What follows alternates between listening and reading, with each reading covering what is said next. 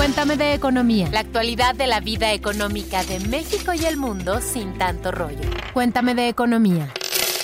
Mi nombre es Samuel Villavicencio. En 2015 al 16 eh, me quedé sin empleo, por lo que mi pareja pues se hizo cargo de, la situación económica de los gastos y de mis gastos. Eh, me apoyó muchísimo. También las familias de cada uno pues, nos apoyaron en la cuestión de los gastos, en algunas ocasiones inclusive hasta para poner un pequeño negocio de mariscos. Afortunadamente pues salimos adelante. Con respecto a que si sabemos nuestras cuánto ganamos cada quien, ella sabe mi contraseña, mi número de cuenta, mi NIP de, mi tarjeta de débito, de, de crédito. Hola, ¿qué tal? Bienvenidos a su podcast Cuéntame de Economía.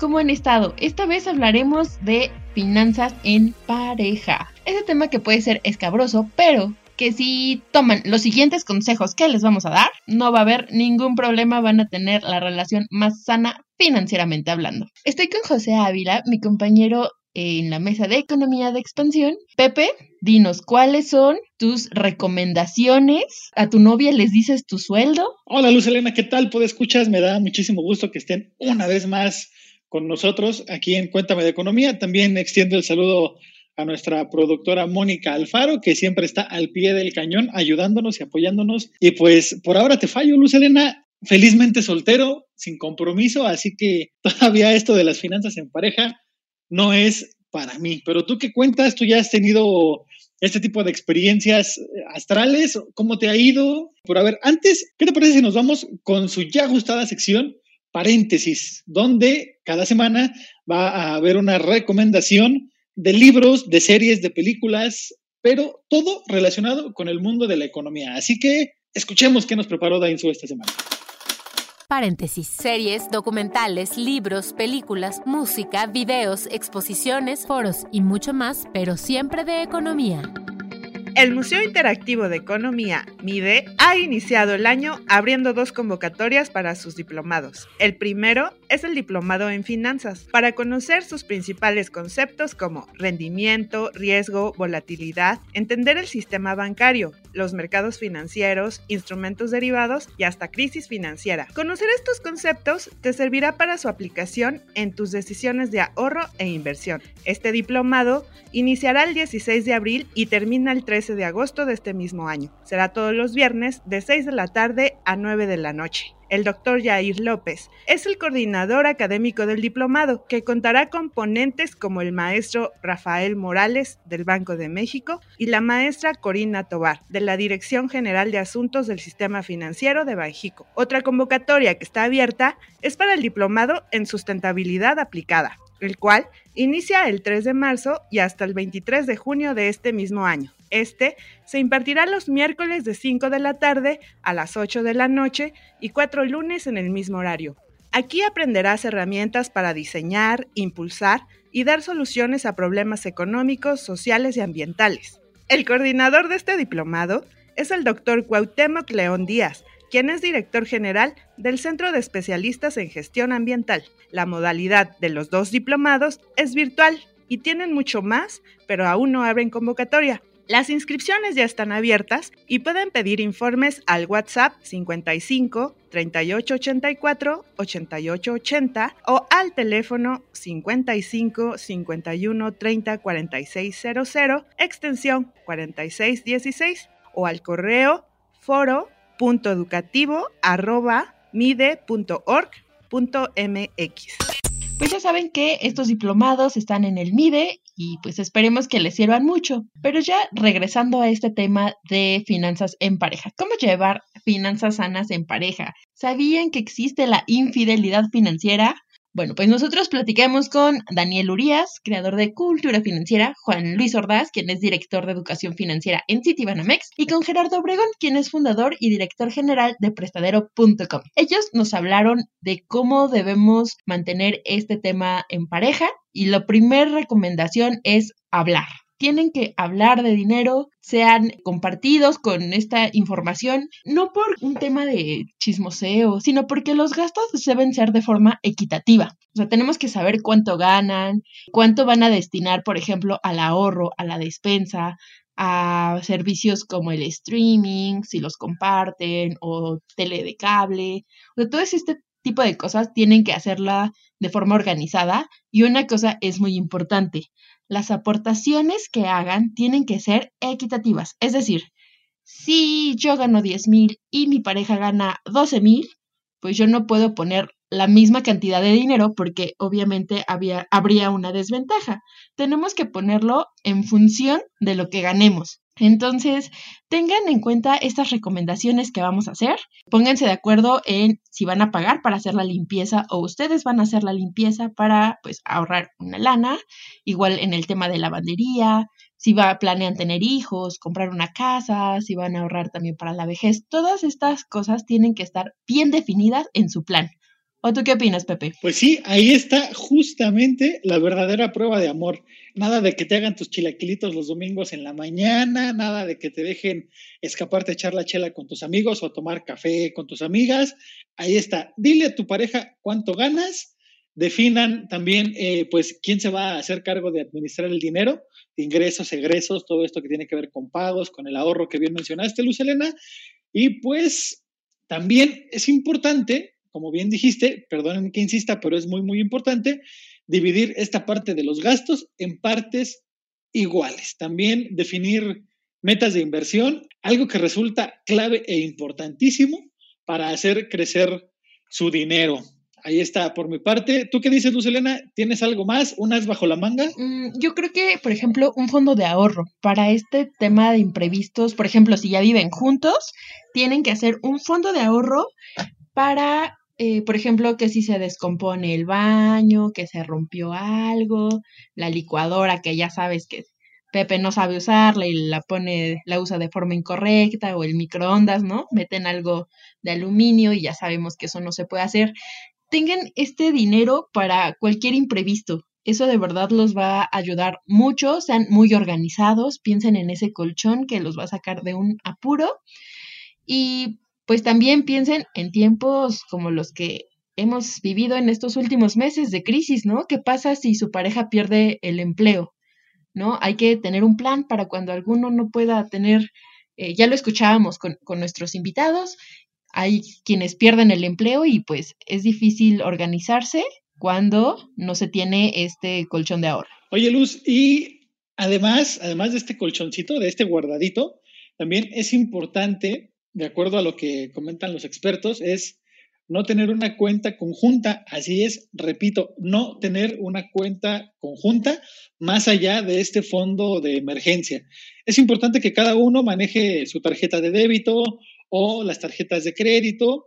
Los expertos recomiendan como el número ideal de tarjetas de crédito que uno debe tener, tiene que ser dos o tres. Una que se utilice para meses sin intereses o para alguna oferta otra que se utilice para cargos recurrentes como el pago de servicios, esos que son cada mes o cada bimestre.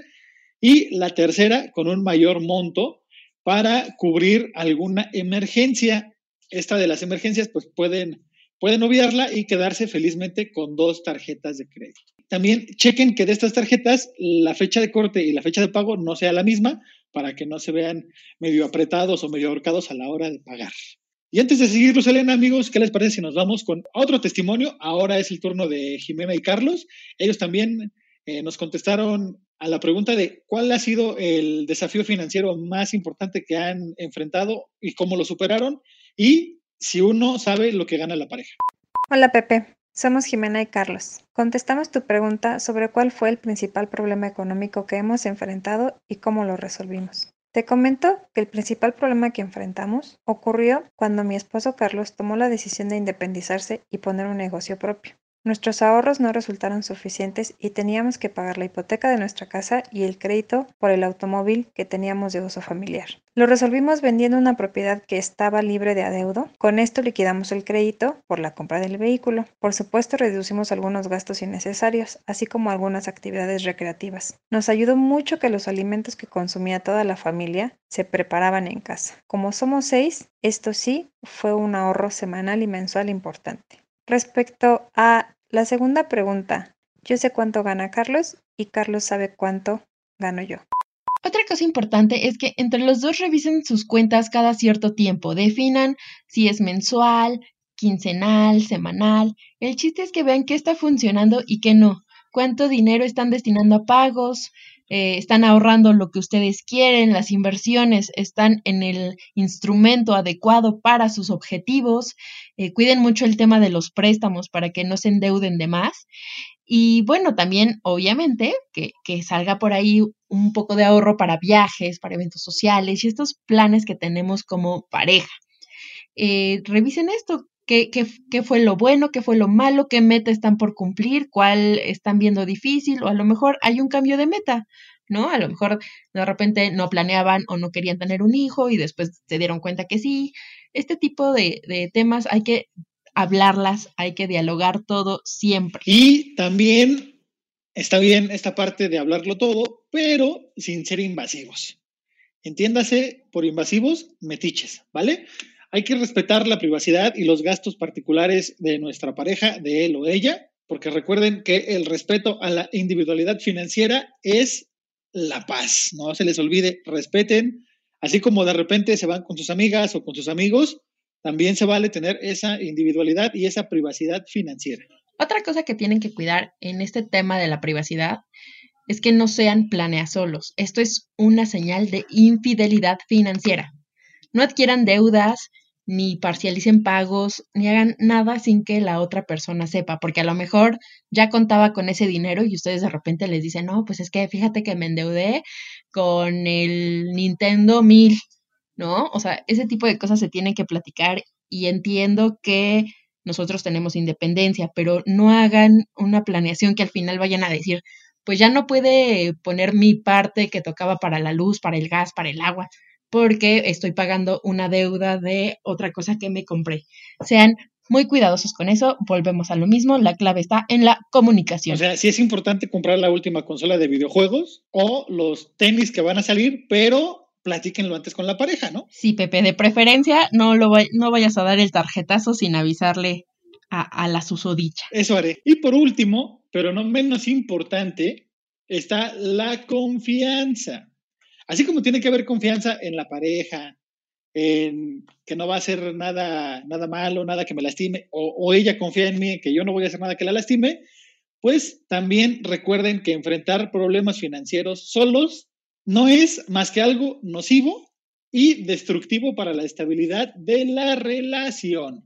Así que si algo les preocupa, así sea lo más mínimo o un asunto de seguridad nacional, háblenlo con su pareja, ¿vale? Y bueno, pues estamos llegando a la recta final ya de Cuéntame de Economía, pero no nos podemos ir sin escuchar Cuéntame tus dudas. En esta ocasión, el buen Alex Bazán, editor y mandamás de la Mesa de Economía, será el encargado de presentar la pregunta de esta semana. Cuéntame tus dudas. Tú preguntas, nosotros te contestamos. Hola, estimados podescuchas, pues esta vez nos tocará responder a una pregunta que nos hace Ips Escudero a través de su cuenta arroba IVSE19. Y esa IVS nos pregunta, ¿por qué la libra esterlina cuesta más que el peso si casi no tenemos comercio con Inglaterra? Y nosotros acudimos con los expertos y esta vez Gabriela Siller, quien es directora de análisis económico-financiero de Banco Base, nos responde. Las divisas están respaldadas por la confianza que se tiene sobre una economía. Por eso es que las divisas de economías desarrolladas, como el Reino Unido, valen más que las divisas de economías emergentes, como es el caso de México. Adicionalmente, en el corto plazo, las divisas se van moviendo también de acuerdo a las expectativas de lo que se espera que vaya a pasar. En el caso de México, pues se tiene todavía mucho riesgo por la pandemia del coronavirus y además de los riesgos inherentes debido a las reformas propuestas recientemente. Y recuerden, estimados escuchas, no se les olvide que si tienen preguntas pueden hacérnoslas con el hashtag Cuéntame tus dudas a través de Twitter y nosotros nos encargaremos de buscar a los expertos para que estén debidamente informados. ¡Saludos! Muchas gracias a Yves Escudero por hacer la pregunta de esta semana. Los invitamos a que ustedes también nos hagan llegar su duda de economía, lo que sea, aquí vamos a responder. Y si tienen alguna otra sugerencia, comentario o duda sobre este tema de infidelidad financiera o de finanzas en pareja, nos pueden escribir a arroba xpeconomía o a nuestras cuentas personales. La mía es arroba y Pepe, ¿en dónde te encontramos a ti? A mí me encuentran en arroba José Ávila y ahí todo lo que tengan a bien compartir con un servidor será pues leído, atendido y respondido. Muchas gracias por escucharnos. Los esperamos en el siguiente episodio. Sean felices y tomen agua. Cuéntame de Economía, un podcast de Grupo Expansión.